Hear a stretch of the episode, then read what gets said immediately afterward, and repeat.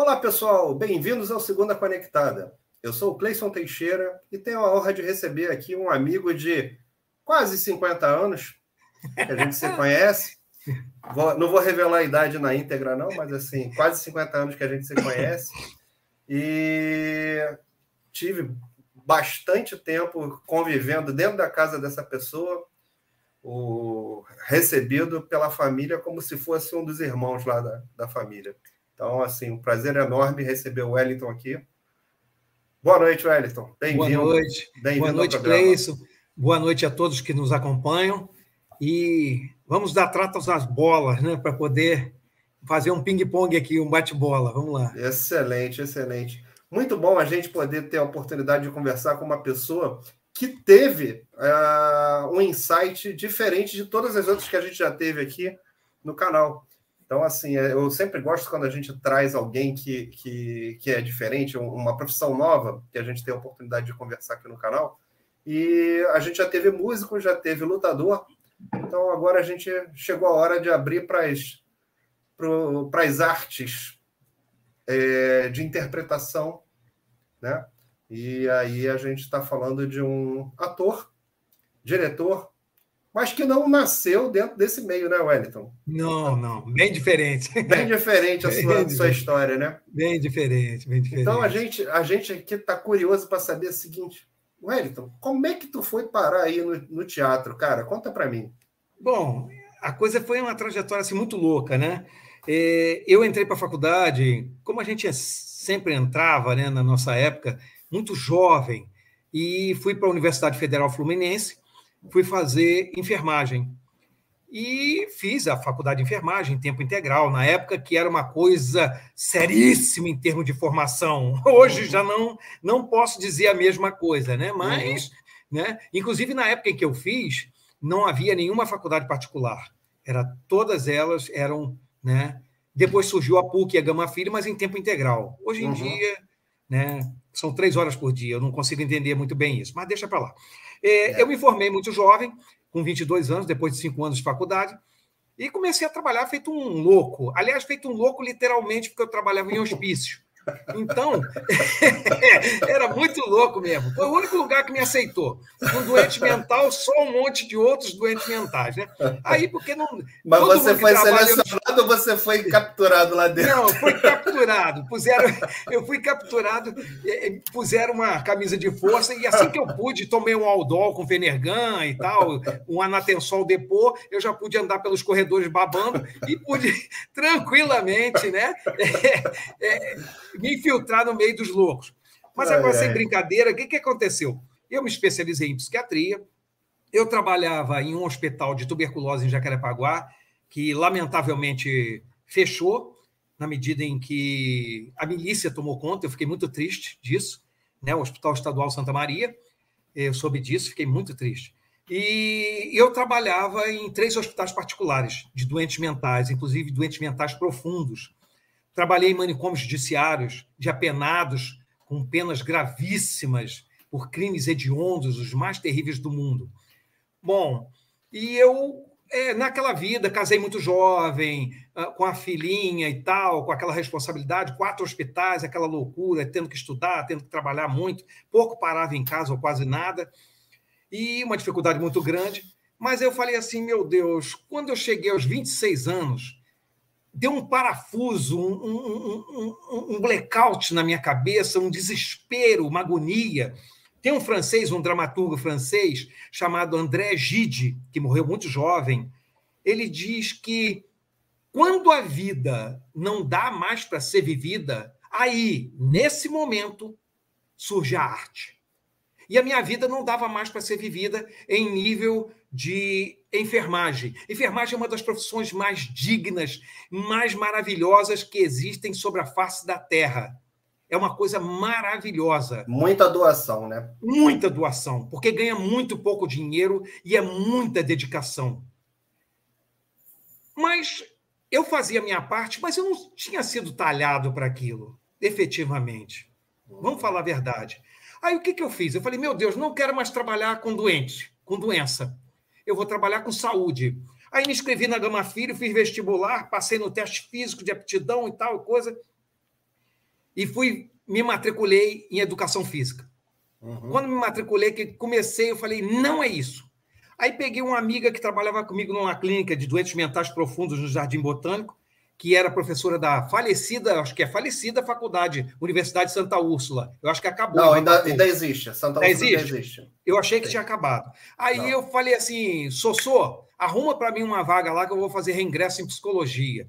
Ela arrumou, eu me matriculei, não fui. Aí eu falei, meu Deus do céu, o que, que eu vou fazer?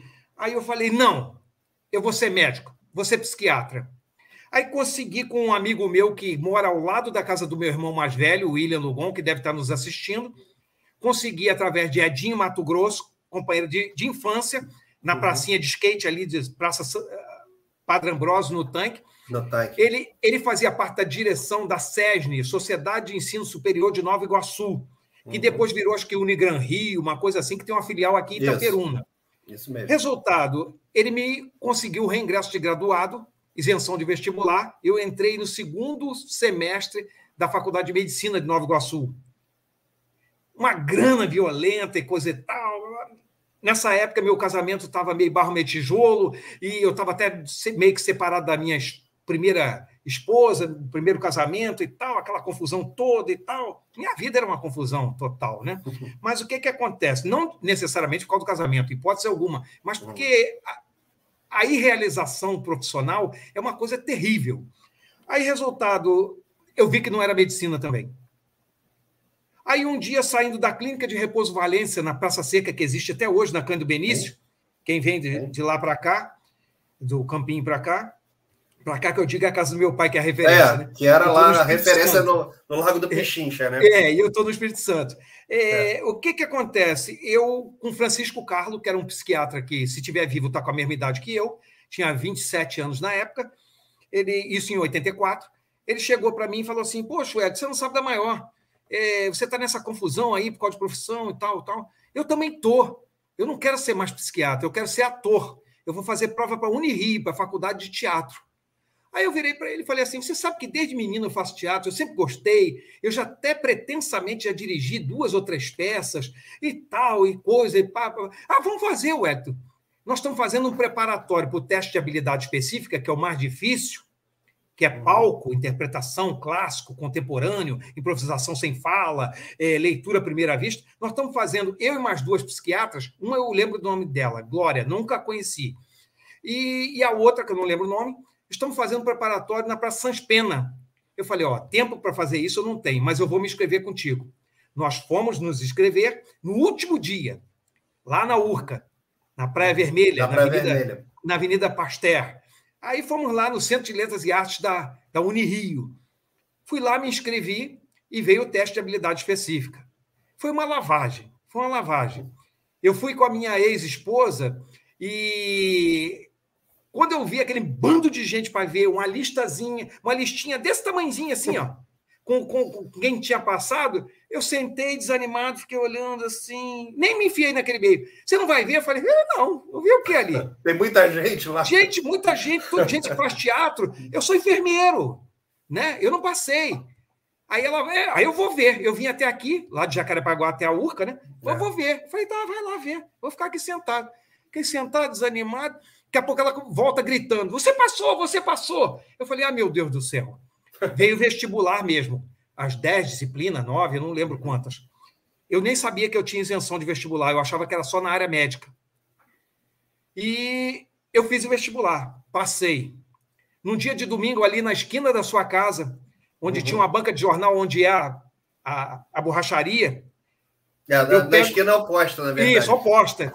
Eu pego o jornal, o Globo, e eu passei, até bem classificado, acredite se quiser, passei. Eu comecei a chorar ali na calçada, porque eu vi que naquele momento alguma coisa de muito, assim, meu Deus, ia ser um divisor de águas. Eu falei, eu olhei para a cara dela e falei, o que, que eu faço da minha vida? Ela falou, não sei, se você tem vontade de fazer, faça. Eu falei, mas eu tenho quatro hospitais e uma filha para sustentar. Como é que eu posso? Ela também trabalhava, me ajudava e coisa e tal, mas uhum. Eu falei, meu Deus. Aí fui lá, me matriculei, coisa e tal. O Francisco, por falar nisso, não passou. nem a Glória nem a outra menina passaram. Foi só, foi só para te levar para o negócio, né? Pois é. Aí, resultado. Nada, o acaso não existe. Eu não acredito em acaso, né? Aí comecei a fazer a Unirio. Quando eu comecei a fazer a Unirio, veio o segundo choque, mais violento ainda. Eu falei, meu Deus, é isso que eu quero. É isso que eu quero. Mas como é que eu vou fazer? Como é que eu vou fazer? Aí eu lembro que eu cheguei num dia de domingo para minha mãe. Minha mãe é muito branquinha, mais branca do que eu. Eu cheguei e falei, mãe, eu a faculdade de medicina foi embora, psicologia também, educação física e a de enfermagem também vai porque eu vou ser ator. Ela ficou tão vermelha, Cleide. Ela ficou tão vermelha que eu achei que ela estava tendo um aneurisma que tinha rompido. Eu falei, meu pai, graças a Deus não foi que ela está viva até hoje, né? Isso é. já vai lá para 40 e tantos anos. Eu falei, mãe, não fica assim não, e coisa e tal. E ela chorou numa tristeza, como quem diz, coitado, né? Meu filho estudou tanto para ser ator, né? Que coisa triste, né? Resultado, eu fui fazer a faculdade de teatro, é, pasme, ela é até hoje em tempo integral, porque eu fazia para ser ator, diretor e para ser é, é, professor de artes cênicas em uhum. nível de ensino fundamental, hoje que se chama, e ensino médio. Antigamente era primeiro e segundo graus, né? É, e aí eu fiz. Eu fiz maravilhado, interrompi um ano, vim aqui trabalhar no Espírito Santo, um ano de 87, depois voltei e terminei no meio de 89. E daí dei continuidade e nunca mais parei. Parei as outras coisas, né? E, e do e assim, hoje... foi a realização de fato? Era foi, isso mesmo? Foi, foi. Era isso, era isso, era isso. Eu, se tivesse que voltar tudo, eu não teria feito enfermagem. Eu oh, teria, legal, eu teria feito só a faculdade de teatro. Só única e exclusivamente. Não me importa se eu não fiquei famoso, é, não me importa se eu não ganhei dinheiro, não me importa se alguns colegas que eram tão, tão amigos ficaram muito famosos e são famosos até hoje na Rede Globo, na Record, no SBT, na Bandeirantes e tal e coisa, e viraram as costas, não importa, não importa eu, eu me baseio muito naqueles que não ficaram famosos como eu e que têm um trabalho bacana, é, sólido e consistente, um trabalho de pesquisa. Eu tenho um currículo muito legal. Eu vim para o Espírito Santo e não me arrependo de ter vindo para cá. Em, sob quaisquer aspectos eu não me arrependo de ter vindo para cá. Perdi muita coisa tendo saído do Rio, mas ganhei muita coisa. E atualmente, se você quer saber, uma coisa chamada qualidade de vida. Qualidade é, de vida. Com certeza, a qualidade né? de vida é muito é. diferente. Deus me livre, né? Você vive com muito menos dinheiro, com muito mais segurança, com muito mais recurso médico, odontológico, habitação, tudo mais barato, né? É. Até os bens materiais que eu consegui conquistar junto a minha esposa, que é atriz profissional e que é considerada desde 2001, que nós fizemos a Emily Dixon, é a melhor atriz do estado do Espírito Santo, embora a gente more no interior. Silvia Cogo é a minha companheira de arte e vida, né? Tá por é... aqui, Dona Silvia tá por aqui, ó. Tá, ela tá. Ela Muito tá espetaqueira.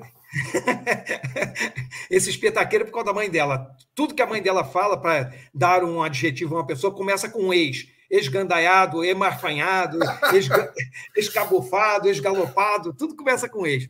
Mas, e é tudo neologismo, ela é tudo que cria, né? É...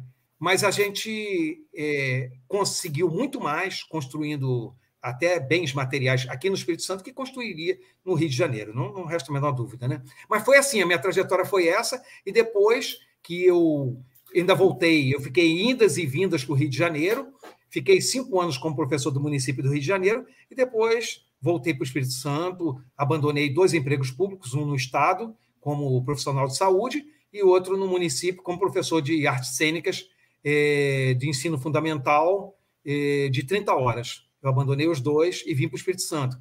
A, a Silvia havia passado num concurso da Polícia Civil e uhum. ela veio e, e, acabou uma coisa compensando a outra e eu vim e não me arrependo.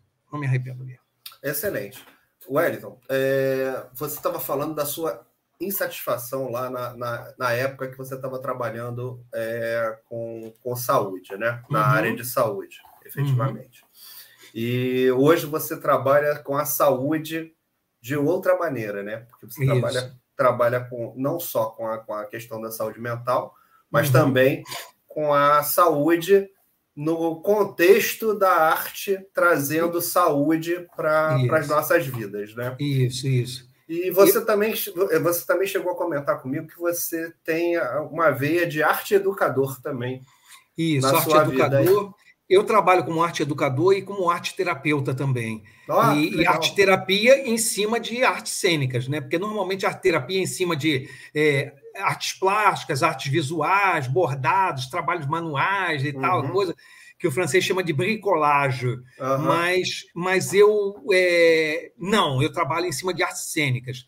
Segundo os neurolinguistas, Cleison, uhum. é, quando você vai vender um produto, vamos supor, a sua engenharia, Uhum. Tudo que você estudou, lá do primário que chamava na nossa época, que é o ensino Isso. fundamental, do prézinho, até é. o pós-doutorado, pós-doc, uhum. na hora de você vender o seu produto como um dentista, médico, enfermeiro, é, uhum. fisioterapeuta, ele só representa 7%.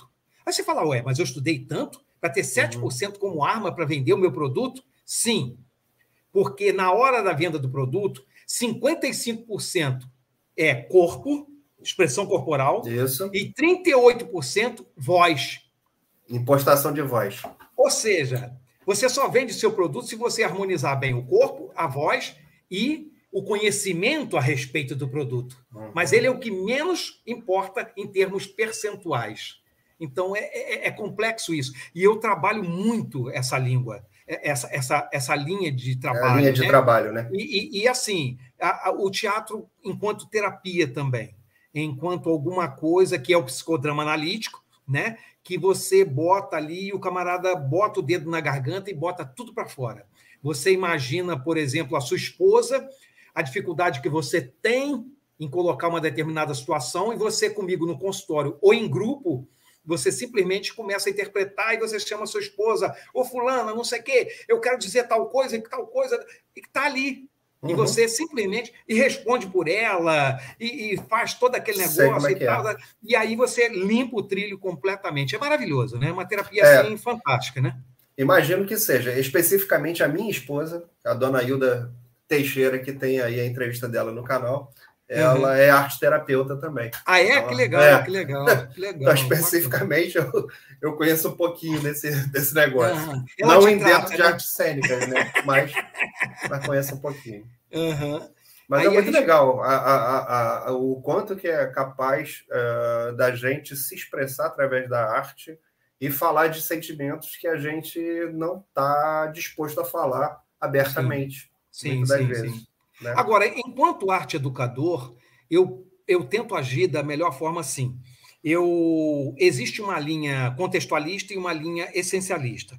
A linha essencialista é aquela que trabalha normalmente em escolas particulares, onde o diretor da escola e a equipe pedagógica quer um trabalho, um produto final para justificar o seu salário no final do mês um uhum. produto final, é, uma apresentação para o Dia dos Pais, uma apresentação para o Dia das Mães, uma apresentação de final de ano, uma apresentação. Isso é a linha essencialista. É o teatro pelo teatro. Uhum. E a linha contextualista faz jogos dramáticos. Ele não tem obrigação nem objetivo de ser apresentado, e sim desenvolver temas contextualizados dentro da sala de aula, de oportunizar todos os alunos de forma equânime, isso é o grande barato. Sem você expor ninguém. Porque se eu pego, Cleison, um filho seu e expõe o seu filho e ele não está preparado para aquilo, para ele é uma dor que ele vai carregar para o resto da vida. E ao invés uhum. de eu auxiliá-lo numa vida adulta. Você acaba atrapalhando eu, ele. Eu acabo atrapalhando aí. e causando um trauma terrível. Você, eu não sei se você sabe, mas foi feita uma pesquisa no mundo você sabe qual é o maior medo do ser humano? E eu cito o seu irmão Kleber. Você hum. testemunha disso. O seu irmão Kleber. O maior medo do ser humano, todo mundo vai falar, é a morte. Não, não é. Não. É de falar em público. É falar em público. É de falar em público. O Kleber me dizia eu, quando dizem dentro da Petrobras para mim que eu tenho que fazer uma reunião com cinco pessoas para falar a respeito de alguma coisa que eu domino literalmente, eu simplesmente começo a ficar no banheiro o dia inteiro, de tanta é. dor de barriga que me dá. Ele passa mal. Ele passa, Ele mal. passa mal. Olha só que coisa maluca. Então, como é que eu vou expor uma pessoa que não está preparada para aquilo? É. Aí eu, eu crio uma dinâmica, né? Claro, é, com respeito a técnicas, já que eu né, assimilei no decorrer dos anos, não sei o que, mas algumas coisas assim pragmáticas mesmo, né, de, e que eu fui experienciando ao longo do tempo, é, propostas minhas mesmo, a, a, como desdobramento de outras técnicas aprendidas, eu vou simplesmente passando e, e, fazendo com que o aluno possa botar aquilo para fora e coisa e tal, e que venha um processo assim bastante tranquilo na hora de se ver necessário ou não a possibilidade de se fazer uma peça para se apresentar para outrem. Né? Entendi. Então, é uma coisa assim. O mais agora... importante é que ele, ele faça aquilo para ele. Sim, sim. Para ele, sim. primeiro. Sim. É... Haja integração, Entendi. desinibição, criatividade, não sei. Para isso são as artes cênicas. E outra coisa que você não pode confundir, que as pessoas confundem muito, Cleison.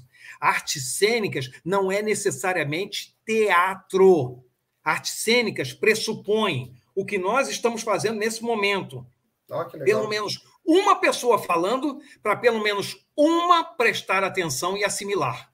Isso é artes cênicas. Quando você vai no dentista sem vergonha e ele diz para você que não vai doer, ele está fazendo artes cênicas e está mentindo literalmente. Ele é um fingidor, assim como o, o, é um Fernando pau, né? Pessoa né? dizia que, que, o poeta é um fingidor, ele finge sentir coisa que ele não sente, entendeu? É uhum. exatamente assim.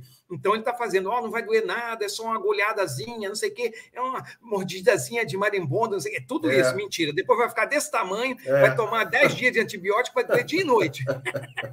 Mas, Mas é mais é... ou menos por aí.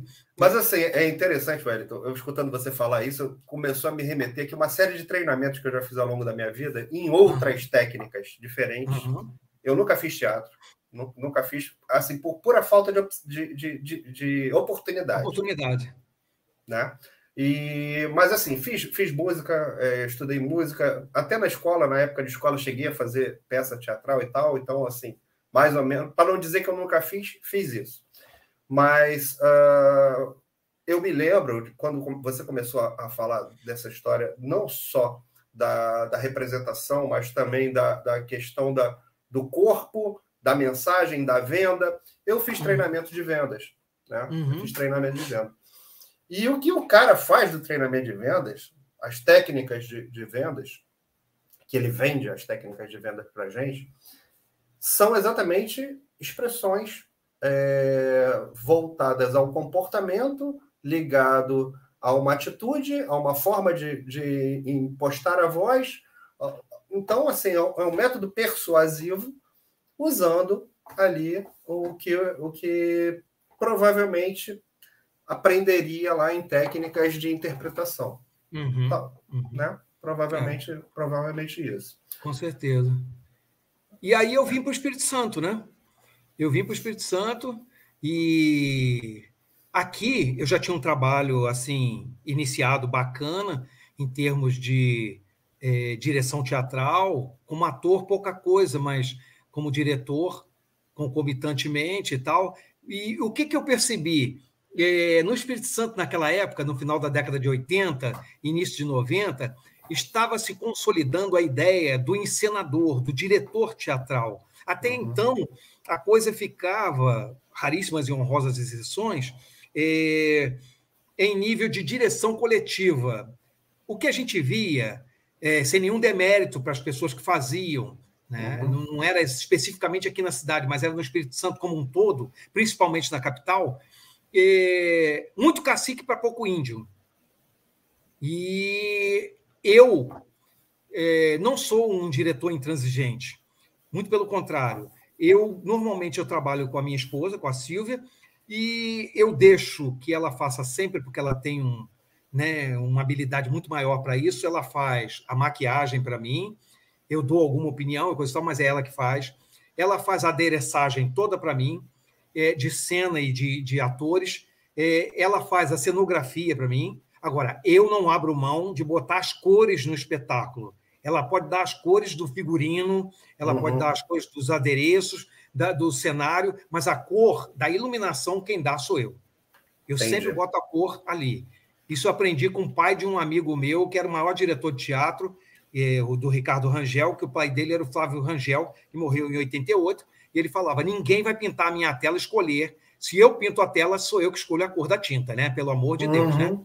Então não é assim, ah, eu sou eu que mando, tanto que eu deixo a Silvia fazer toda essa parte que eu não domino tão bem quanto ela. Eu dou opinião, ó, não quero assim, eu quero mais despojado, porque eu vou jogar uma luz assim, assim, assado e tal, coisa, e aí a gente consegue trabalhar. Mas antes era direção coletiva. E aí a figura do ensinador se solidificou aqui no Espírito Santo, e aí começou-se a fazer teatro com assim com uma consubstanciação mais técnica, mais aparatosa, muito mais bacana, porque veja bem, diferente de outras coisas, Cleison, é, ah, o vendedor ele tem técnica, o, o médico tem técnica para operar, o enfermeiro também para desenvolver as técnicas dele, o dentista, uhum. o fisioterapeuta e tal. Qualquer profissional, até o advogado, para advogar, tem que ter técnicas e como tem que ter mas eu penso assim,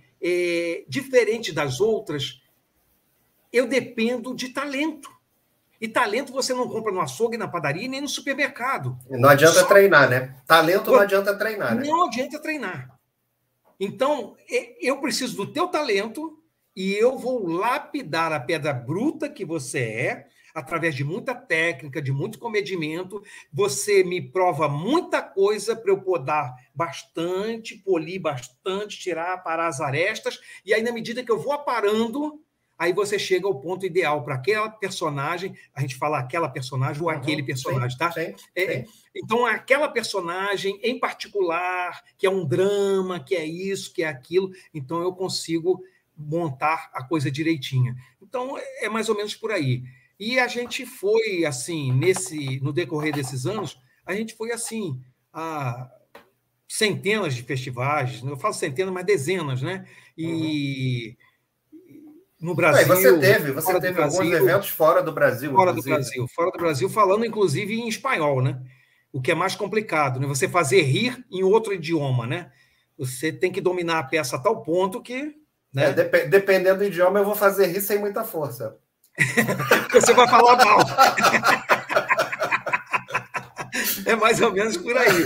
Então, é, eu lembro que nós estávamos no interior, numa cidade chamada São Salvador de Jujuy, na Argentina, quase lá na Patagônia, uhum. e é, uma menina tinha que entrar representando a morte no alto que a gente estava fazendo.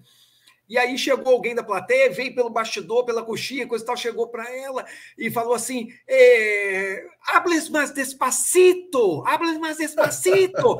aí ela, ah, tá bom, não sei o quê. Aí eu vejo que ela entra em cena, eu la muerte Aí eu olhei para alguém eu estava na, na coxinha, eu tinha que entrar, eu falei, por que, que ela está falando em câmera lenta? Aí, e me deu um desespero, e eu fazendo assim para ela, fazendo para todo mundo, e todo mundo falando rápido e ela falando em câmera lenta, para arrastar o espetáculo, porque o cara tinha pedido para falar mais lento. Né? Ah. É uma coisa de louco, né?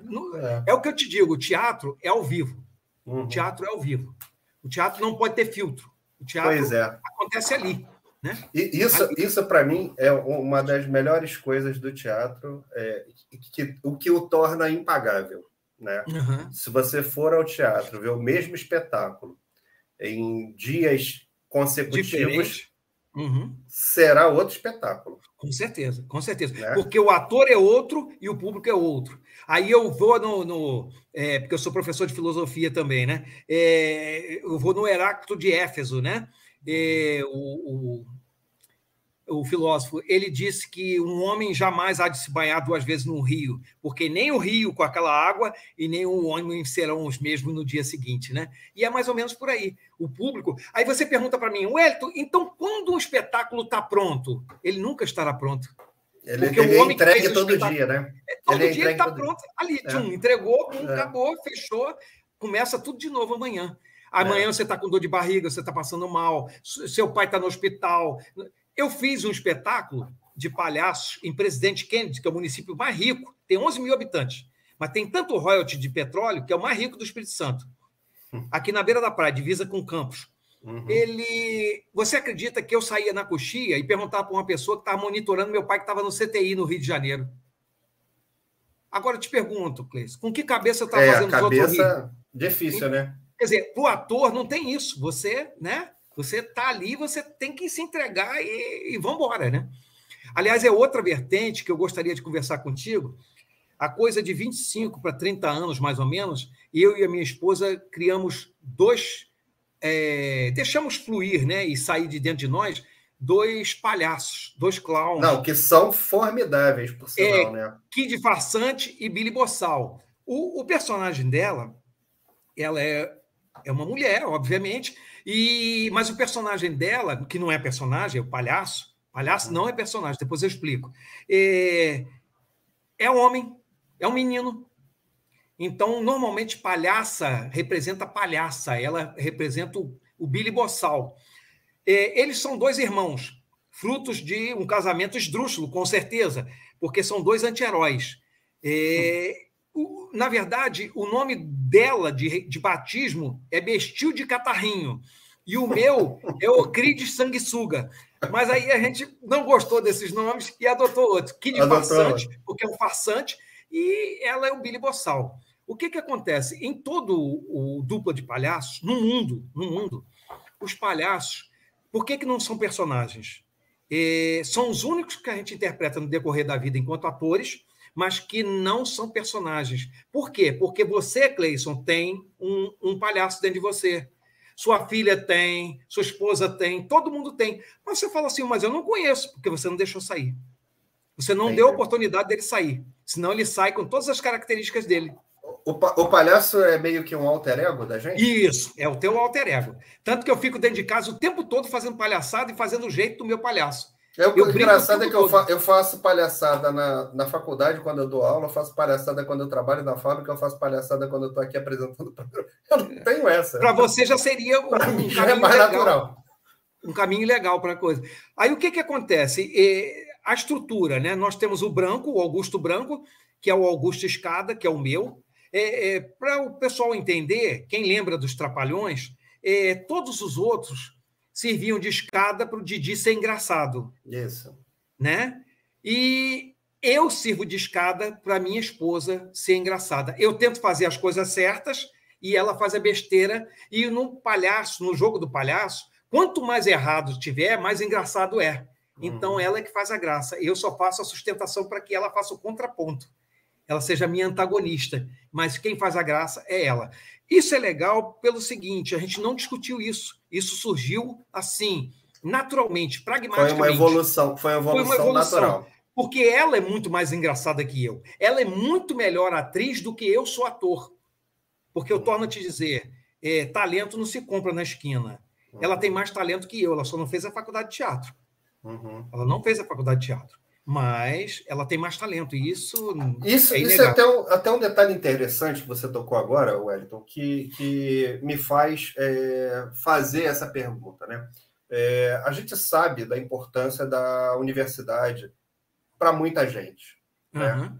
Mas a gente sabe também que para muitas profissões são executadas sem que a pessoa tenha universidade. Inclusive, uhum. assim, grandes empresários é, que estão aí hoje multimilionários não tem nem universidade. Não tem, não tem. Mas aí você estava falando da história do, do talento, né?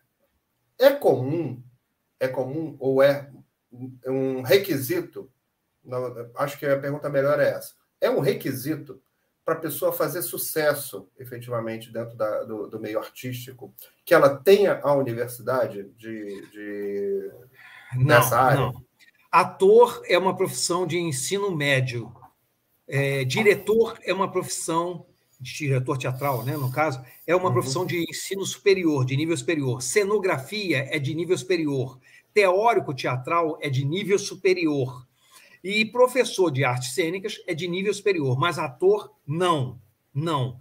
Então, camarada, se fizer um curso técnico, como eu dava aula no Retiro dos Artistas, dei durante uhum. dois ou três anos, profissionalizei um monte de gente que está aí na luta no Rio de Janeiro, no eixo Rio-São Paulo, gente muito competente, batalhando. É, é fica por aí. Agora, da, do, da minha leva do Retiro dos Artistas, três meninas, a Renatinha, a Milena e a Duda, foram fazer faculdade da Unirio. Olha só, me seguiram ah. os caminhos e foram lá. E são professoras de artes cênicas, e deve estar quase se aposentando já, né? Agora, é, mas assim, é questão de talento. Pessoas que fizeram, que ficaram famosas comigo, né? Que fizeram. É, Marco Nanin, né? Mas ele tinha feito um pouco de USP também, né? Lá da EAD, Escola de Arte Dramática.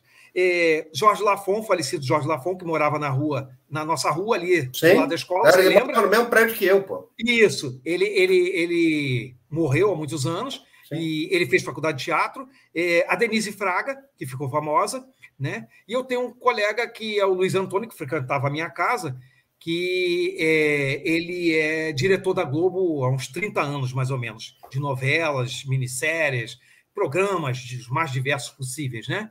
E, e, tantos outros que ficaram famosos, um pouco mais, um pouco menos e tal. Alguns que trabalham, o Mauro Ramos, que faz o Sherek e faz um Sim. monte de vozes, ele é um dos maiores dubladores é, do mundo. E a gente acabou de perder, né? Dois dubladores excepcionais. Isso, né? fantástico, né? assim, com 60 anos de carreira, né? É. Mas o Mauro Ramos é assim. Agora, como é que eu vou te falar? O Mauro Ramos, por exemplo, ele é fantástico como dublador.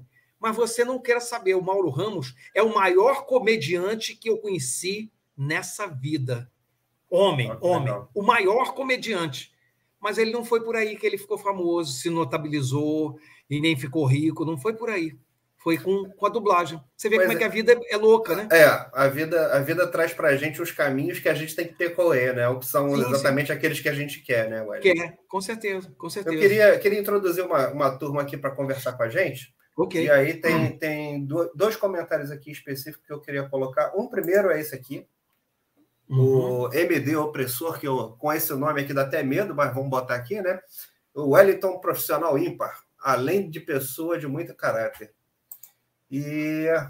MD um... Opressor é ótimo. É, MD Opressor é um nome bacana, né? Uhum. É, um, é, um, nome tenso. A Silvia colocou aqui: o palhaço é a criança interior reprimida em cada um de nós. Com certeza, tá? com certeza, com certeza.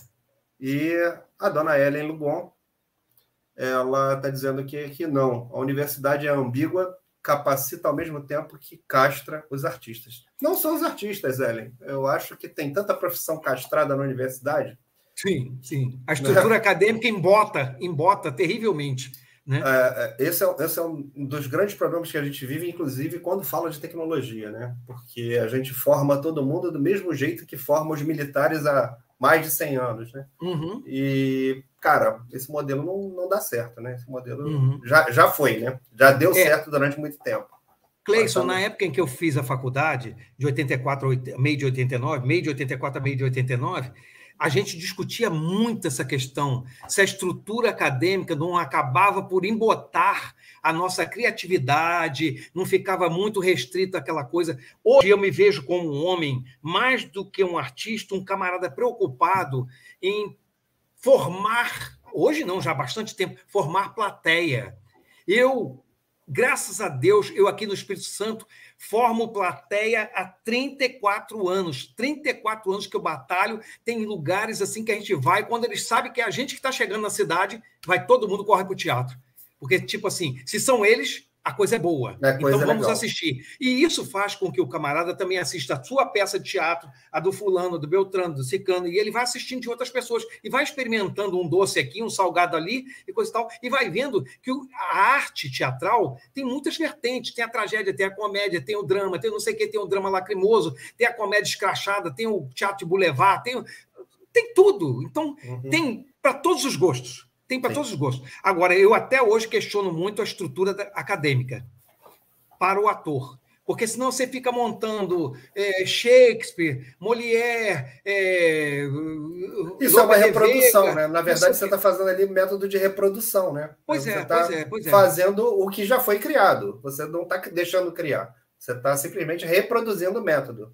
É, e outra coisa, Cleiton, eu, eu me vi mesmo dirigindo, não foi dentro da faculdade, eu me vi atuando mesmo de verdade, não foi dentro da faculdade, né? É um ambiente de é, muita competição, é um ambiente. Ah, você fala, mas na minha faculdade também, mas igual o nosso, não é, não, porque é um mercado exíguo.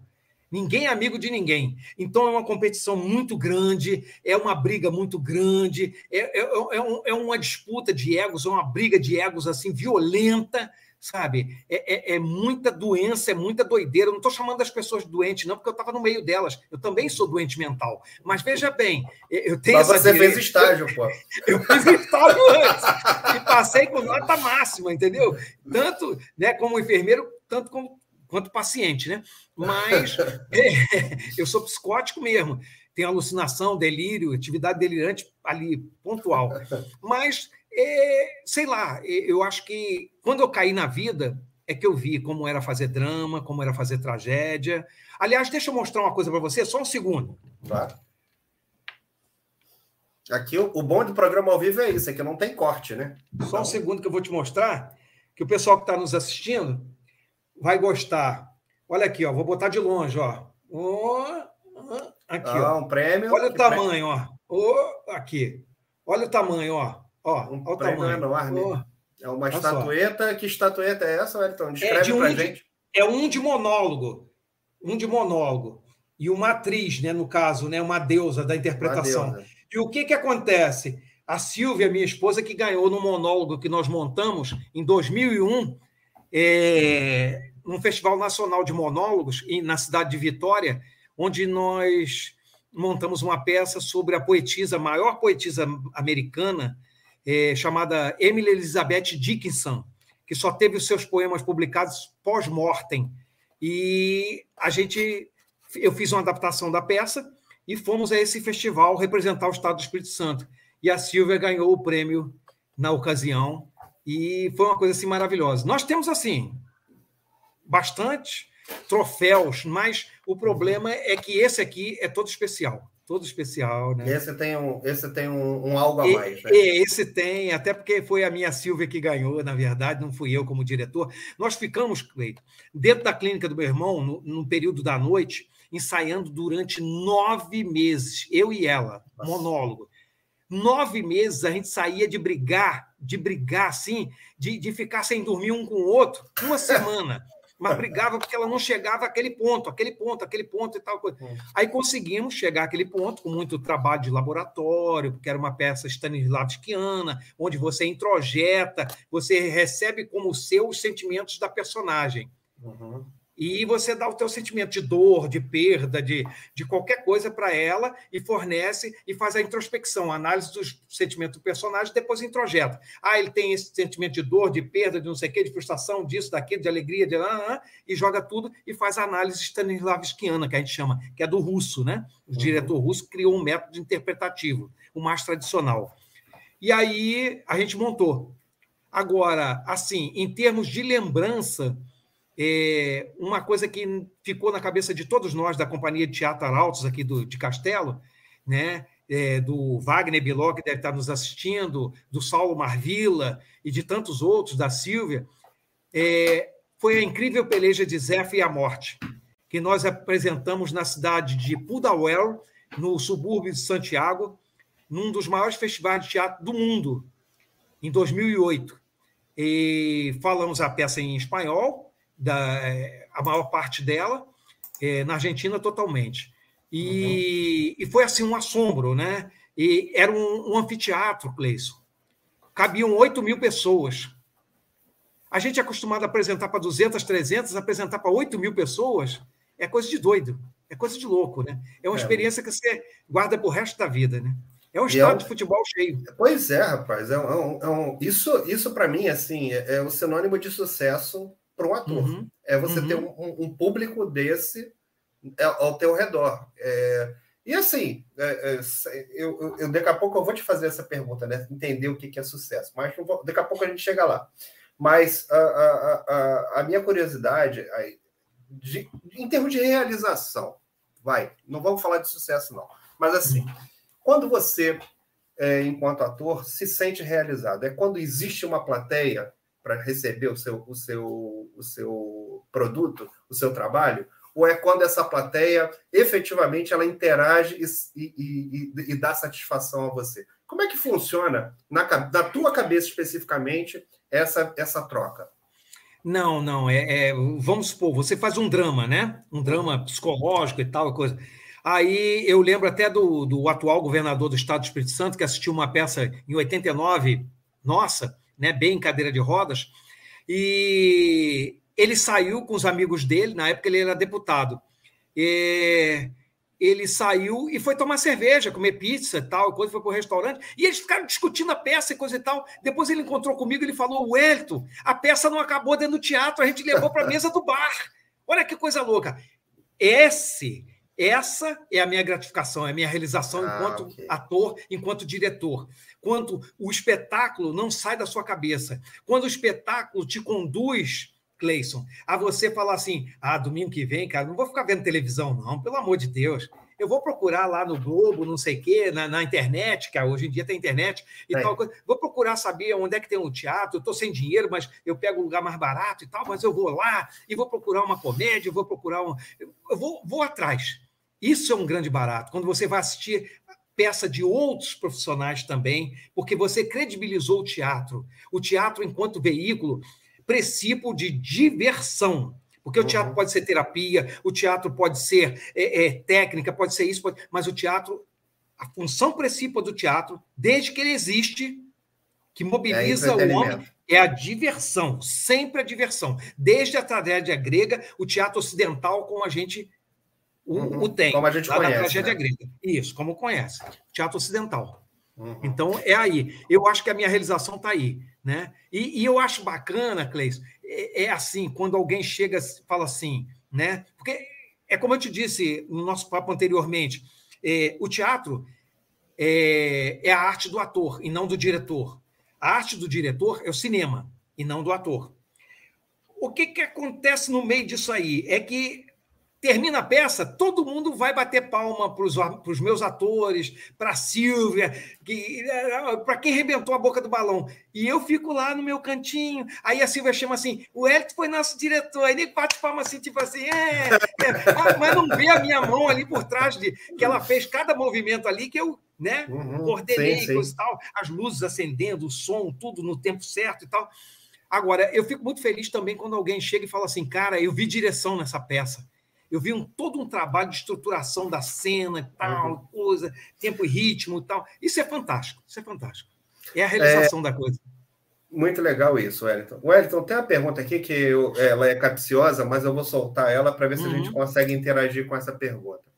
O Vanderly de Souza é, uhum. Wellington, o que faltou para ser famoso? Pois profissional, todos sabemos que o é. Ela é uma, Olha, é, é uma pergunta assim, curiosa e, e não necessariamente é, é, a fama ela é importante, né? Mas eu, eu Vandeli, você... Vandeli, o que acontece é o seguinte: todos os meus colegas que ficaram famosos, eles passaram por percalços, assim como passou o nosso querido Tarcísio Meira, que faleceu essa semana ele passou fome, Tarcísio Meira, se você quer saber. Eu conheci um delegado da Polícia Civil do Rio de Janeiro que cansou de fazer novelas, mas assim de forma anônima na Rede Globo e coisa e tal, que é contemporâneo de Glória Menezes, Tarcísio uhum. Meira, trabalhou com eles, cansou de trabalhar. Só que o Tarcísio Meira se propôs a dormir debaixo da ponte, dormir debaixo da marquise e de passar fome, necessidade de dever aluguel, conta de luz, de água, de esgoto condomínio. Ah, isso quer dizer que o Tarcísio Meira era desonesto? Não, eu estou dizendo que ele se propôs a isso. Os meus colegas que conseguiram, nada era mais importante do que a fama para eles. Uhum. Eles foram até o final da trilha. Eu não suportei. Eu não suportei. Eu achei que era mais importante botar comida na no prato da minha filha, no meu prato, pagar os dentes da minha filha, que ela tinha má oclusão, pagar a escola da minha filha, pagar a faculdade da minha filha, eu achei mais importante. Pagar minha conta de luz, o meu aluguel, que eu pagava na ocasião, há mais de 25 anos não pago mais, graças a Deus, uhum. mas eu eu achei mais importante isso. Eu não queria transgredir essa regra que, sabe? Ah, mas você está dizendo, está reiterando que eles foram desonestos. Não. Não, eles pagaram na, na verdade, ver. não. Na verdade, não está sendo dito nada disso, não. É, eu, eu não paguei para ver, eu não paguei. O Miguel Falabella tem uma fala que é fantástica, que vai resumir isso, Vandeli, que é o seguinte: é a seguinte. Não importa o quanto é importante. Para você conseguir alguma coisa, tem que ver até onde é importante essa coisa. E ele mesmo falou: eu passei fome, Miguel Falabella. Eu não tinha como pagar aluguel, morava com 10 pessoas dentro de um quarto. Eu me expus a tudo, a comer uma pizza por semana, a dever aluguel, fugir do dono do, do prédio, a fazer tudo. Mas eu queria fama. E ele conseguiu a fama. É. Ele é competente, a beça, ele é talentoso, a beça, né? E isso é, é aquele negócio, não depende tanto de talento, não. Eu conheço muita gente que é famosa, a grande maioria é famosa, mas não tem talento. Não mas, tem talento. Mas, Wellington, é, eu entendo que, assim como em outras profissões, é, isso acontece também, tá? É, uhum. A gente tem exemplos em outras áreas, né? Onde a pessoa fez sucesso na carreira, efetivamente, né? Que seria o tornar-se famoso, porque o uhum. mercado onde ela está inserida conhece aquela pessoa, conhece aquele profissional ali, mas ela, em compensação, ela atropelou uma série de pessoas ao longo da Sim, vida esse, dela. Esse é o problema. Esse é, é o problema. Então, eu, eu, eu, eu acho filho, que é isso, né? Eu sou filho de um falecido motorista de táxi que você Sim. conheceu. É, uma pessoa humilde, com um ensino primário. A minha mãe tem um ensino técnico, uma funcionária é, é, federal mas mal remunerada, está viva uhum. até hoje, graças a Deus. Então, o que aconteceu é que é, eu não tinha um respaldo financeiro para me bancar no meio uhum. disso tudo. Sim. Aliado ao fato de que, quando eu assumi o teatro enquanto profissão, eu já era casado e tinha uma filha para sustentar. Uhum. Então, isso era um, um, elemento complicador. Ah, você está se queixando da filha? Não. Não estou me queixando da não, minha. falando opções. da realidade. Estou falando da realidade, a realidade que Sim. eu tinha. Eu não ia abandonar minha filha. Sim. Tá? Claro. É contra qualquer princípio meu. Assim como é também dever uma conta de luz ou, ou de água, de esgoto, qualquer coisa. Então eu não, eu não conseguiria. Eu não conseguiria. É. Eu, eu Hoje já que... não é tão importante para mim, nem para a Silvia. Pois é, eu entendo que tem, tem épocas da vida, né, que a gente tem outras prioridades. Né? Uhum.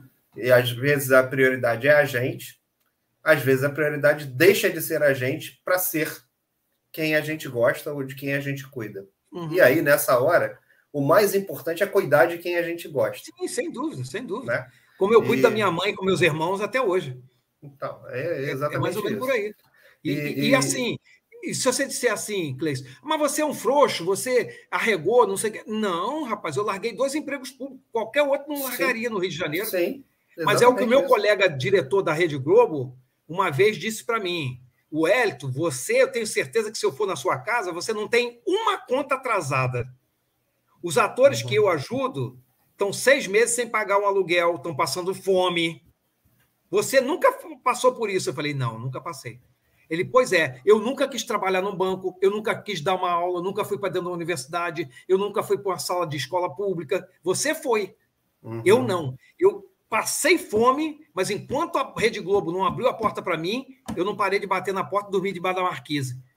Eu, eu tenho que bater palma para ele. Eu tenho que bater palma para ele. Mérito é. dele. Mérito Sim. dele. Eu quis outro caminho. Aí você fala, mas é o curto caminho longo. Não sei, não sei. É o ah, meu cara, caminho. Assim, o, o, é que eu entendo, o que eu entendo disso, Elton, é que a, a, gente faz algumas opções ao longo da vida. Né? Uhum. A gente faz algumas opções ao longo da vida. Aí, ah, pô, será que seria diferente se eu tivesse feito? Cara, eu não sei, eu não tive essa oportunidade. Eu fiz o que deu para fazer. Entendeu? Tem uma, uma autora, é, ela é tcheca, é Marguerite Yourcenar, embora tenha um nome francês, ela é prêmio Nobel de literatura, ela, ela diz que optar é renunciar e por aquilo que você opta e renuncia, Sim. pode surgir logo adiante arrependimento pelo que você deixou de viver. Sim. Então, eu, quando vim para o Espírito Santo, é como eu te disse, eu ganhei muita coisa, mas perdi muita coisa por ter deixado o Rio de Janeiro. Mas optar é renunciar. Eu tive que fazer opção. Eu tenho um irmão que mora ao lado da minha casa que ele disse para mim: Eto, enquanto você ficar, toda vez que sua barriga dói, você volta para o Rio de Janeiro, sua barriga dói, você volta para o Espírito Santo, você nunca vai conseguir nada. Você tem que ficar num lugar. Se tiver que passar fome, você fique naquele lugar. Independente de ter emprego garantido ou não. Fique naquele lugar e construa a sua vida. E ele sempre dizia para mim: você pode não ter certeza do que você quer, mas você tem que ter certeza do que você não quer. É, aí eu é botei isso na minha cabeça. E aí eu vim para aqui e fiquei. E sei lá, eu sou uma pessoa assim bem sucedida em termos de currículo, de experiência. Eu acho que ainda tenho muita lenha para queimar, é, em termos de, principalmente, direção teatral e do Kid Billy, que a gente hoje em dia está mais restrito a isso. Aliás, é uma curiosidade, nós fazemos parte, fomos convidados há coisa de uns três ou quatro meses, mas por conta da pandemia eu nem, nem aventei a hipótese, nós ficamos três anos no processo de seleção e efetivamente acabaram por nos chamar na Klaus Sans Frontier, que é uma instituição internacional, igual os médicos e enfermeiros sem, sem, sem fronteiras, fronteira. os veterinários sem fronteira, tem os palhaços sem fronteiras que vão Tem engenheiros sem fronteira? Tem... tem, também, né? Tem, tem, tudo, né? Legal, graças a Deus. Aí nós fomos chamados né, para fazer um trabalho, era num país da América Latina que eu não me recordo, um na África, se eu não me engano, era Burkina Faso, e que é de língua francesa, eu não teria muita dificuldade. E é, no Nordeste, eu não lembro, acho que era o Ceará, mas era assim, num acampamento, sabe, de desabrigados, uhum. assim, dandan, tinha que ficar dois, três meses por conta do Covid. Eu falei, não, esse grupo de risco é, não, não momento, sem vacina. O momento né? realmente não era propício para isso. Não estou, não estou para essa, né? Mas a gente foi selecionado, é um, é um processo seletivo. Assim, Cara, que coisa bastante... legal, né? Coisa Mas... legal, até para a gente saber que existe, porque sim, assim, sim. muitas das vezes a gente não. Eu, pelo menos, não sabia que existia é, é isso. Né? E, e fico imaginando o, o, o que, quanto, quanto, que deve ser legal é, é. participar de um projeto desse. E, e, ele, assim, ele não se restringe às artes circenses, não. Ele, você, é, vamos supor, a Silvia é concomitantemente advogada, o que ele puder tirar para ela dar aula, é, uhum. eu como professor de artes cênicas, eu como professor de filosofia, de história da arte, tudo que eu puder, é, até mesmo como enfermeiro, eu posso trabalhar também. Tudo, ah, tudo, tudo que eu puder fazer ou ensinar. Né? Muito bom é isso. É muito bacana, muito legal. Wellington, é, tem um, um, comentário aqui que eu queria colocar para você. Uhum.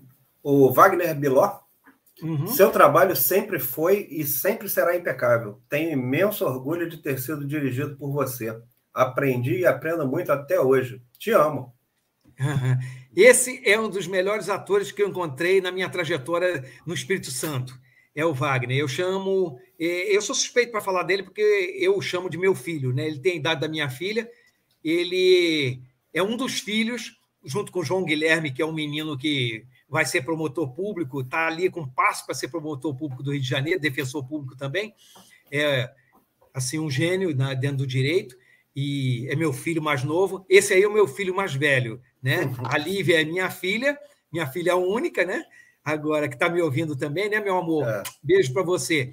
E o Wagner, assim, é, foi uma grata surpresa porque o Wagner começou a fazer comédia comigo e ele tem uma veia estriônica assim fantástica, tem um trabalho de corpo que Deus deu a ele. Eu só trabalhei, só burilei, mas ele é, é, é fantástico para trabalhar o corpo. Ele tem uma desenvoltura fantástica e ele sabe que eu levo muito a sério essas coisas, né? De botar o cara em cena com com estrutura para estar tá em cena, o cara sabendo o que está fazendo ali, qual é a proposta cênica, qual é a proposta do texto, qual é a proposta enquanto ator, enquanto direção, enquanto tudo que está ali em termos de arte. Agora, ele é talentosíssimo, né? Ele é o tipo do, do ator que qualquer diretor quer. Então não, não, é vantagem nenhuma eu botar o Wagner e ele arrebentar a boca do balão. Não é vantagem. Uhum. É, não é mérito meu.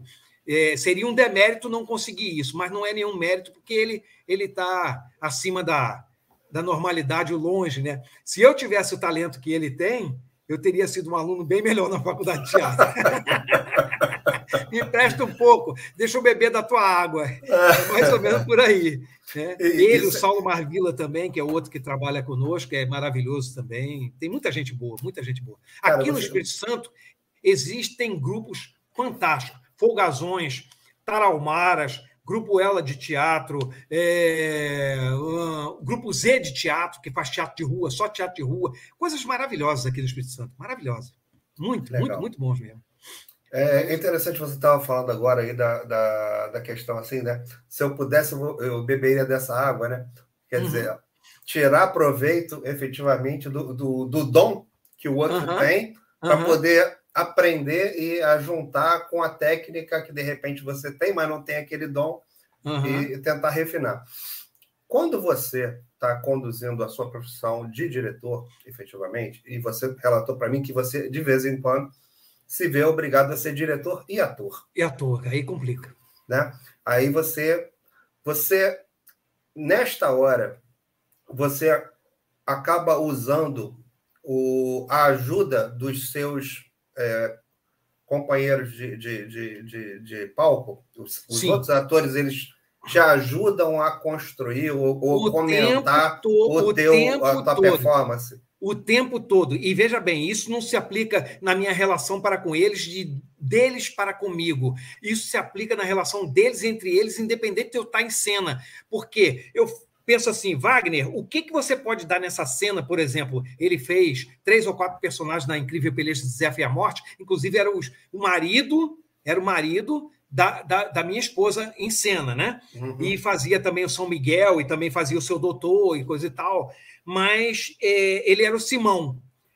Ele, eu falava, até onde você pode trabalhar seu corpo para que você fique mais risível, mais jocoso, mais engraçado, estriônico e quanto que você pode fornecer para que a Silvia te dê retorno e para que você tenha retorno dela também e vice-versa. O tempo todo eu trabalho isso. Eu falo, como é que você tem que fazer o teu corpo virar nessa hora para poder ficar engraçado e ela poder trabalhar e fazer um, um arremedo de você e te ironizar uhum. e não sei o quê. Quanto mais você fizer e você trabalhar, você vai dar subsídios para que vocês se mantenham é, é, é, assim, dentro de uma performance, porque eu vejo o uhum. teatro como uma performance.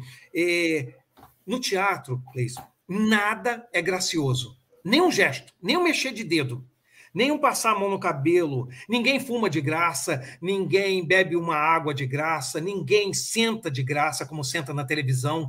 É, é, porque televisão não é arte. Televisão não é arte, é celuloide. Ah, mas o cinema também é celuloide, mas é arte. É arte. Agora, é, televisão qualquer um faz, qualquer um, qualquer um. É só o diretor ser bom e acabou. É, mas o teatro não, o teatro é tudo assim milimetricamente encaixado. Nada é gracioso. Eu às vezes chego e falo assim: por que, que você fez isso? Por que, que você fez isso? Aí o ator se apavora, olha para minha cara. Eu mandei você fazer isso, eu mandei você experimentar isso. Aí, às vezes, o cara acha que eu estou brigando e fala, ficou ótimo, vamos fazer isso, porque eu achei maravilhoso, eu achei maravilhoso, que bom que você. E eu sempre falo assim: R grande, R grande. Faça com sobras para que eu possa lapidar. Se você me oferece muito pouco, Cleison, uhum. como que eu vou lapidar alguma coisa que você está me oferecendo muito pouco? Você tem que esbanjar para que eu chegue e fale, ó, tira poder. um pouco, você está falando alto, você veio muito para a cena, para a boca de cena, você uhum. veio para o proscênio, eu não quero que venha, eu quero que se mantenha aqui, eu podia botar a luz assim, eu quero que você fale mais alto. Nessa hora, eu quero que você fique de costas para a atriz, eu quero que você faça uma contracenação indireta, eu vou jogar uma contraluz em você, eu quero que você faça a cena de costas para o público, eu, você tem que projetar a, a voz no sentido contrário, senão vai para o fundo do palco. Aí eu ensino as técnicas todas, né? Uhum. Agora, uhum dizendo do Wagner e da Silvia e das pessoas que trabalharam comigo, a contribuição que, modéstia à parte, eu trouxe através da experiência que eu fui adquirindo também com eles, concomitantemente, foi a de dar é, uma segurança para eles estarem em cena e, assim, sabendo efetivamente qual a proposta e qual o conflito do, do personagem deles e eu estou fazendo isso, mas eu estou consciente de que é o máximo que eu posso dar de mim, do texto, tirar e do, do meu talento e da direção que o Hélio me deu e da contracenação com meus outros atores e com a luz e com o figurino e com os adereços e com tudo. Às vezes ele está com um chicote na mão e fala: O que, que você está fazendo com esse chicote?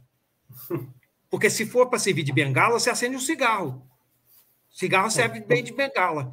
Não, não ah, tem que ter uma função esse chicote. Mesmo que você só segure e não bata em ninguém, ou no chão. Mas ele tem que ter uma função. Então, nada é gracioso no teatro. E eu dei essa, essa, essa coisa assim de é, sustentação para os meus atores, eu sempre dou. Eles entram em cena conscientes de que eles podem dar o melhor. Mas torno a te dizer: nunca um espetáculo estará pronto.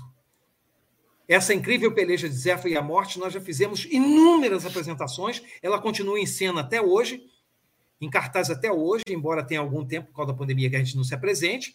Uhum. Vamos voltar a nos apresentar com, essa, com esse espetáculo, que é um, um teatro de repertório nosso, uma peça de repertório, dentre outras, de um ex-aluno meu que mora em Duque de Caxias, né, o, o Cesário Candi, que é um baita de um dramaturgo, um baita de um diretor e também ator. E cria minha, né? Comeu na minha mão. Mas ele é maravilhoso, ele é maravilhoso. Para escrever, eu disse a ele que ele já escreveu muita coisa boa, mas a incrível peleja de Zé e a Morte, ele estava completamente abençoado. Estava inspirado. Estava, é uma coisa assim, ele superou, superou. Aí, aí falando de inspiração, eu lembrei lá do Ariano Suassuna, e vou puxar aqui para a tela um comentário que tem aqui. O Alto da Compadecida? É, o Oldal Tojal, acho que é esse o nome dele. Isso, Oldal é... Tojal do Vale, mora no Valqueire. Pois meu é. amigo de infância, desde 10 aí, anos. Aí ele colocou aqui, ó, Wellington, sua verve de diretor vem desde 1973 no Alto da Compadecida, lá no Brigadeiro Short. Isso, isso, isso. Ele fez, eu fiz o, o como é que chama? O João Grilo, e ele fez o uhum. Chicó. Chicó. Ele fez o Chicó. Eu lembro que nós dois estávamos caminhando naquela rua que vai para Tindiba, e eu cheguei Alexandre na estreia. Ramos. Isso, Alexandre Ramos. Tem aquela pontezinha sobre um rio ali. Aí eu cheguei e falei assim: olha só como é que a gente grava, né? Ele falou assim para mim. Eu falei assim: Oldar, nós arrebentamos, eu e você, nós conseguimos, estava maravilhoso, todo mundo, 16 pessoas no elenco, uhum. né? E tal. Aí ele virou para mim, falou, virou-se para mim e falou assim: Eu lembro disso, cara, assim, meu Deus. Ele virou dentro da humildade e, e ele é uma pessoa maravilhosa, né? Não é porque ele está assistindo o programa, mas ele é maravilhoso. Ele chegou já naquela época, ele é um ano mais velho que eu, ele chegou, mas era muito mais maduro que eu, eu era um crianção. Ele não, já era um, um homem, bem dizer, ele virou-se e falou assim: Não, Elton, quem arrebentou foi você. Eu sou um mero coadjuvante. Você nasceu para fazer teatro, eu não. Eu não. Cara, foi como se ele tivesse traçado aquilo. E meu uhum. falecido pai estava na plateia. Foi de carro para casa, mais cedo com a minha mãe, com a minha irmãzinha, uhum. que estava pequenininha e tal, coisa. Aí é... ele chegou, meu pai falou assim: Meu filho, eu sei que é uma vida difícil a beça. Olha só, meu pai, ele, mas se você quiser Grande ser seu isso, Nelson. se você quiser ser isso, ser ator, eu quero que você seja feliz, meu filho. E eu, naquele momento, eu não tive maturidade para ouvir o meu pai. Senão, não teria feito enfermagem, não teria corrido atrás de outras profissões, não teria feito nada disso, né? Mas cada coisa no seu tempo, né? É. Uma vez, um médico Até, da Juliana antes, Moreira. Eu, eu, queria, eu queria te interromper nessa uhum. fala, só te pedir um, um, uma licença, para uhum. perguntar o seguinte: por que será? Por que será que não foi a sua primeira opção? Por que será que a gente. Será que isso era algum é, preconceito ou, ou, alguma, alguma coisa que a gente é, involuntariamente coloca de que essa carreira ela é uma carreira que ela deveria ser é, é talvez mais para lazer. Eu estou falando não no pensamento de hoje, né? o pensamento que você tem hoje, mas sim lá naquela época. Por que será que essa não, não foi ali a primeira? É porque não era tida como uma coisa séria, uma coisa de futuro, uma coisa que pudesse te dar uma segurança. Não era encarada como uma profissão. Não, não era. Em hipótese alguma. Não era, em hipótese alguma. É, é, é mais ou menos por aí que passa o, o, trem. Era uma coisa que, sabe, só um desocupado correria atrás disso. Então. É, isso, isso, Wellington, eu perguntei justamente porque é, era a visão que eu tinha né, da época, né, em relação a, a, algumas profissões, como por exemplo músico, jogador, é, uhum. né, vamos combinar que são profissões que, ah, tá, tem gente que dá certo, mas cara é um em um milhão, né? Então é, é, era, era o mesmo pensamento que eu tinha ali desse, dessa, dessa visão do, da dificuldade de repente, né, de tocar a vida uhum. numa, numa profissão dessa. Uhum. Você acha que essa visão hoje em dia mudou? Você acha que hoje é, é, passa a ser uma opção mais normal? É, mudou um pouco, mudou um pouco. Mas ainda assim, é, eu tenho uma atriz que trabalhou comigo aqui em Castelo, ela trabalhou com idade bem tenra. Quando ela foi para o Chile, eu tive que assinar diante do juiz, junto com a mãe dela, autorização, foi sob a minha tutela para o Chile, coisa de doido, que era menor. Ela está no Rio de Janeiro, mora no Catete, e fez a CAL, Casa de Arte das Laranjeiras, uhum. e ela trabalha no Rio de Janeiro, mas a mãe dela, que tem comércio aqui em Castelo, ela apoia e tudo, mas ela tem uma dificuldade de aceitar que a menina, sabe? É, é complicado, né? Sempre se fica esperando que o filho vá. Não estou falando dela em particular, mas que uhum. ele vá para uma emissora de televisão para ficar ter notoriedade, ficar famoso, ficar muito rico, ganhar 50, 100 mil por mês. Essa é a ideia que se tem. E se você quer saber, eu comparo muito o jogador de futebol ao ator. Sabe por quê? No campinho da Padre Ambrósio, na época que era um campinho de ralacoco. E no uhum. campinho, em frente à casa do seu irmão, do seu pai, onde você foi criado, uhum. Uhum. tá? Que era o campo do Rio de Janeiro, que agora é um condomínio há muitos anos, de residências, onde eu joguei no, no Dente de Leite do Rio de Janeiro, com 13, 14 anos.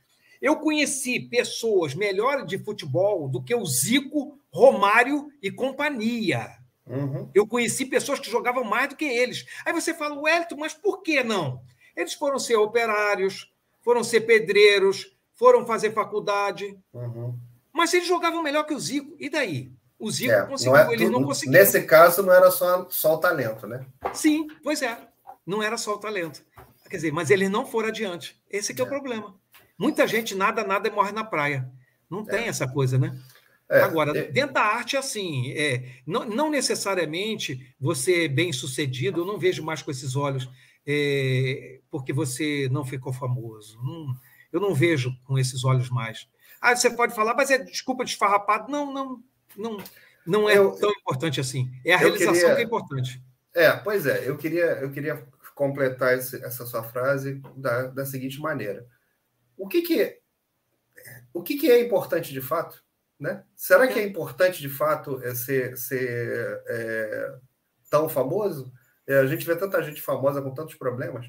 Não sim, que, sim, sim, sim, né? sim. Então, eu... A, a, eu acho que assim, a realização do profissional, e, e, eu falo enquanto profissional de uma outra área totalmente diferente, a realização do profissional é você chegar no lugar e você ser respeitado, você, a pessoa sim, vir te procurar, te pedir ajuda, te pedir uma e, orientação. E outra, Cleiton, eu me senti bem, porque eu não me sentia bem como enfermeiro, eu me sentia. Eu, enquanto enfermeiro, Exatamente. era um grande ator. Eu era um grande ator. Porque Exatamente. eu estava interpretando, eu estava interpretando. Eu não, eu me sinto bem fazendo o que eu faço. E gosto muito de ser professor de artes cênicas. E gosto muito de ensinar a fazer teatro mesmo. Uhum. é diferente de ser professor de escola fundamental, particular, blá, blá, blá. Eu estou falando de formação de ator mesmo. Eu gosto muito. E de dirigir. Então, para mim, é, é, a bem-aventurança eterna. Não tem essa coisa de eu ganhei dinheiro com isso. Não, não. Em outra época pode ter sido importante, agora já não mais. Não mais. Em hipótese alguma. Na verdade, isso para mim não. Na verdade, isso para mim só prova o seguinte: é, dá para fazer aquilo que se gosta e ser feliz com isso. Sim, sim, sim. Eu tinha uma psicóloga que trabalhava comigo no Jardim Botânico, que era dona da clínica, uma das donas, que ela uma vez falou para mim, Wellington, se você tem vontade de ser engenheiro e vai ser dentista, se você quer ser veterinário e vai ser administrador de empresa, você morre frustrado. Agora, se você quer ser qualquer coisa na área de arte, bailarino, cantor, músico, não, não, não, e vai ser qualquer outra coisa, você vive absolutamente infeliz em todos os dias da sua vida. Não dá para ser feliz de hipótese alguma. Alguém que está vinculado à arte, na sua essência, se não for fazer a arte, vai ser infeliz enquanto viver. Mas é uma condição de infelicidade que te leva ao desespero, à depressão, à morte, ao suicídio. É uma coisa incompatível com a vida. É, é incompatível. É eu, incompatível. Eu, Imagino que seja realmente. O, Wellington, a gente está chegando já uma hora e, sim, uma hora sim. e quinze aqui do, do é. nosso papo. E assim, eu não fiz para você a pergunta do sucesso. Uhum. O que vem a ser o sucesso para o Wellington? É eu, diante dos meus 64 anos de vida bem vividos, é, saber que eu tenho a tranquilidade de que eu consegui alcançar os meus objetivos. Tenho muito que aprender em termos de teatro, não sei quase nada, não sei nada, igual Sócrates, só sei que nada sei. E tenho muito e que é difícil saber isso. Né? Com os outros diretores, com, com dramaturgos, com os outros atores como Wagner, como o Saulo, como a Silvia e tantos outros maravilhosos que tem pelo mundo afora, porque eu lido com pessoas de fora também, graças a Deus, tem experiências outras, mas é, e saber que é, tem muita estrada pela frente, se Deus permitir, se assim permitir, e que eu tenho muito a aprender e muita coisa para trocar com meus irmãos de arte e de vida, como diz o meu amigo aí do Rio de Janeiro, Gilvão Balbino, que é um nordestino que mora no Recreio dos Bandeirantes, que é um dos atores mais competentes que eu já conheci em minha vida, e, e que batalham muito no Rio de Janeiro e que não está nem um pouco preocupado, tem 40 anos, nem um pouco preocupado em ser famoso. Tem um trabalho assim fantástico em comunidades, escolas e coisa e tal, e é maravilhoso, dramaturgo, ator, escritor, maravilhoso. Isso, é, isso é, formidável. Isso é fantástico. Ele não está preocupado em ser famoso, ele está preocupado em exercer a arte dele, no meio da rua, em qualquer lugar. Deu para pagar a comida, está tudo bem. Exatamente isso. Não tem, Cara, não tá, tem. tá dando para pagar as contas, tá dando para viver. Você tá, tá sendo feliz com aquilo, tá se realizando efetivamente com aquilo seja feliz, cara. O, o, é. O, é, é o que eu, eu, até brinco, né? Que a meta é ser feliz. É.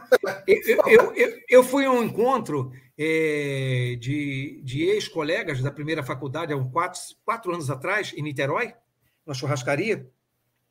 E eu perguntei a uma em particular, que ficou no canto conversando comigo, eu perguntei, a pergunta que eu quero saber é a seguinte, eu não quero saber se você casou, se teve filho, não sei o que, não sei o que. Eu sei que você foi muito bem sucedida em termos de empregos, de estabilidade e de ganhos, porque você tinha dois empregos federais muito bons. Você aposentou com dez vezes o que eu ganho, muito mais que isso. Uhum. Agora, a pergunta que não quer calar é a seguinte: eu, enquanto psicanalista, seu colega e companheiro de vida, você foi feliz? Eu tenho um vídeo desse no meu YouTube lá, no meu canal. Uhum. Reflexos e reflexões. Ela parou, olhou para minha cara, abaixou a cabeça, eu falei, já me respondeu. É. Já me respondeu. eu é, não. Né? Eu sou feliz fazendo teatro. Eu sou feliz. E mais feliz ainda, Leis, se um dia eu não puder fazer teatro, me deixa só ser palhaço. Outro dia eu cheguei na, na, na no ortopedista. Cara, essa frase é formidável. Falei, eu sou palhaço, eu sou palhaço. Aí a mulher falou: o quê? Eu falei: eu tenho várias profissões, mas bota aí que eu sou palhaço. A mulher começou a rir, eu falei: já ganhei meu dia. Charlie Chaplin disse que o único dia perdido na vida é aquele que você não consegue dar uma risada. Né? É. A mulher já ganhou o dia dela lá, falando que eu sou palhaço. Ela falou: o senhor é palhaço? Pode botar aqui que é palhaço? Eu falei: eu sou palhaço, eu sou palhaço. Tenho um orgulho de ser palhaço. Né? Cara, que coisa incrível. É fantástico. É, e, e, e, assim, é, isso é libertador. Eu, eu, essa, essa visão que, que. Cara, bota aí, é o quê? Palhaço? Bota aí. Tu vai uhum. ficar feliz com isso? Escreve uhum. esse troço aí. Pois é. É, é, o, é o que a Silvia falou. Na verdade, é. ser palhaço é você dar liberdade à criança que às vezes morre dentro da gente para ela poder sair e ser o seu alter ego, a criança, a criança. Nada mais é. puro do que o erro de uma criança, do que a ingenuidade de uma criança. O palhaço é o ingênuo. É aquele que a tudo é permitido.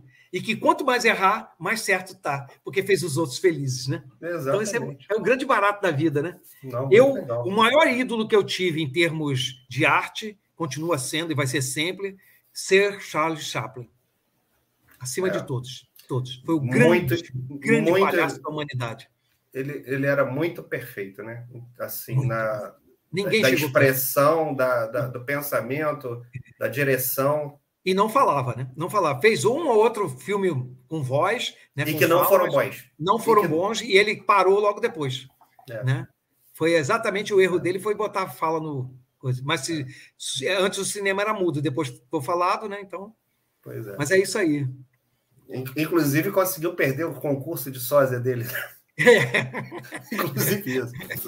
Então, isso, é, isso é que é um bom ator, né? É. Wellington, deixa eu te perguntar uma coisa. É, se a gente quiser conversar com o Wellington, quiser localizar o Wellington nas redes, se quiser seguir a companhia de teatro que você volta e meia está envolvido aí com os trabalhos, como é, é que a gente faz?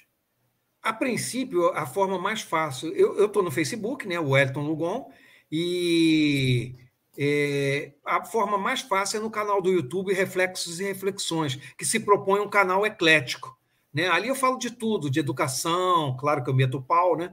E a gente não dá muito motivo no Brasil, né, para poder meter o pau na educação. Não, né? não tem. No Brasil não tem motivo nenhum para meter é. o pau. No Espírito Santo também não tem, no município que eu moro é. e tal, não tem nenhum é. motivo para meter o pau, principalmente política.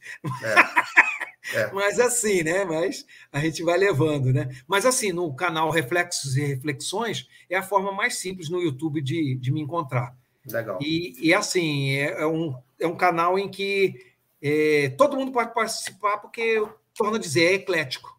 Tem todas as vertentes, vai de, de poesia, a arte, engenharia, até administração de empresas e vendas e qualquer coisa, e culinária e qualquer outra vertente. Tá? Legal. Do fazer é. humano, né?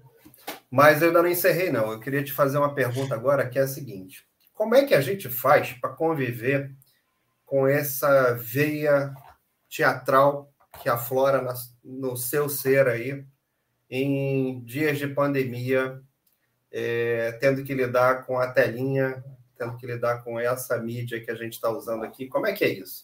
É dificílimo, porque é, é uma linguagem dentro da outra linguagem, seria uma metalinguagem, é um, uma coisa de televisão, onde você fica limitado, senão você sai do enquadre, e você não tem nenhum diretor por trás de você, é você e a tela, você não tem o recurso do corpo todo, a voz fica comprometida em muito, o feedback você não tem, ou seja, fruição neca de pitibiriba, mesmo que as pessoas gostem do que você está fazendo, falando, você não vai saber muito, bota lá um é. curtir, não sei o quê, mas efetivamente você não tem o feedback, como tem ali. E eu me limitei é, a fazer o Kid Billy, e, assim, poesia. Eu declamo muita poesia, eu e a Silvia, né? Tá até no nosso canal do YouTube, né?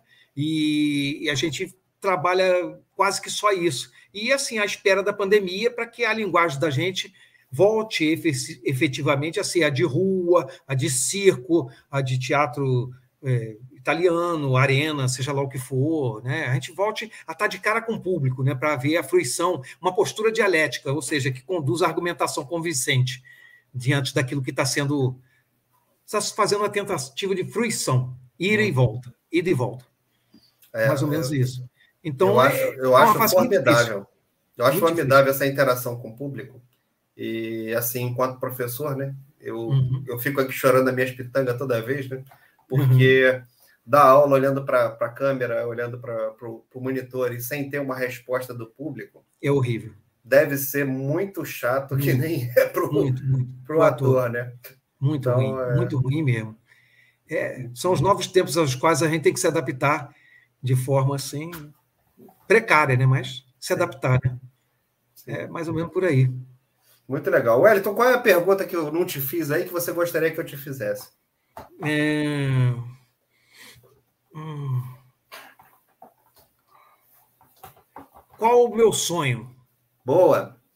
Você, você anda sonhando muito aí, Wellington? O que, que você anda pensando ainda aí como objetivo de, de a realizar? É, eu quero montar assim é, um motorhome, um motorhome e sair de cidade em cidade apresentando o Kid Billy. Né? Oh, e o sonho da minha vida era voltar para o Rio de Janeiro, mas não Rio de Janeiro capital, porque eu tenho muito medo de hipótese alguma. Mas o meu sonho era de passar a minha velhice eh, nas ruas de Paraty fazendo o Kid Billy, eu e a Silvia. Cara, que né? projeto No centro bacana. histórico, sabe, e tal. E ter um motorhome para sair. Vai para Ubatuba, vai para Cunha, vai para Angra dos Reis, vai para não sei aonde, volta para o Espírito Santo, passa um tempo em Colatina, passa um tempo em Minas Gerais, vai para Tiradentes, vai para a cidade histórica, vai para onde o nariz apontar e fazendo teatro de rua e fazendo o Kid Billy, principalmente.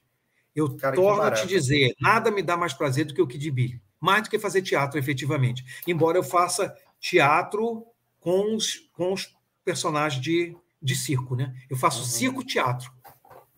É isso que eu faço, é diferente. Tem vários tipos de circo. No caso, é circo-teatro. Mas Muito é mais legal. ou menos essa, é, é esse, sonho.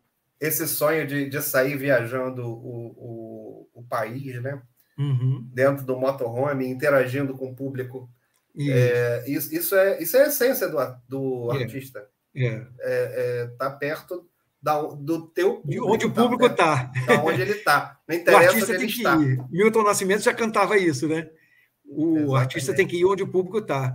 E a nossa função é essa: botar as pessoas para se divertir e, e entrarem no teatro, ou o teatro entrar nelas e penetrar enquanto arte, enquanto essência da natureza humana.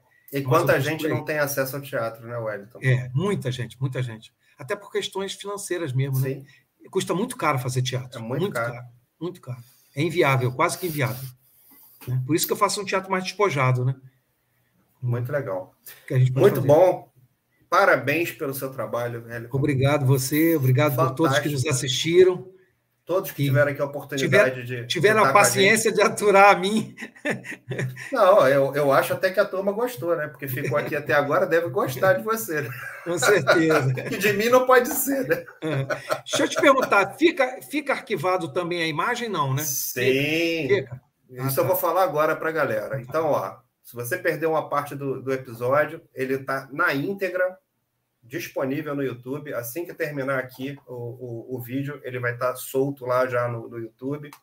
Uh, esse episódio ele vai virar também um podcast. O Segunda Conectada já tem mais de 50 pessoas entrevistadas, então ele está disponível aí no YouTube, está disponível nas plataformas de podcast.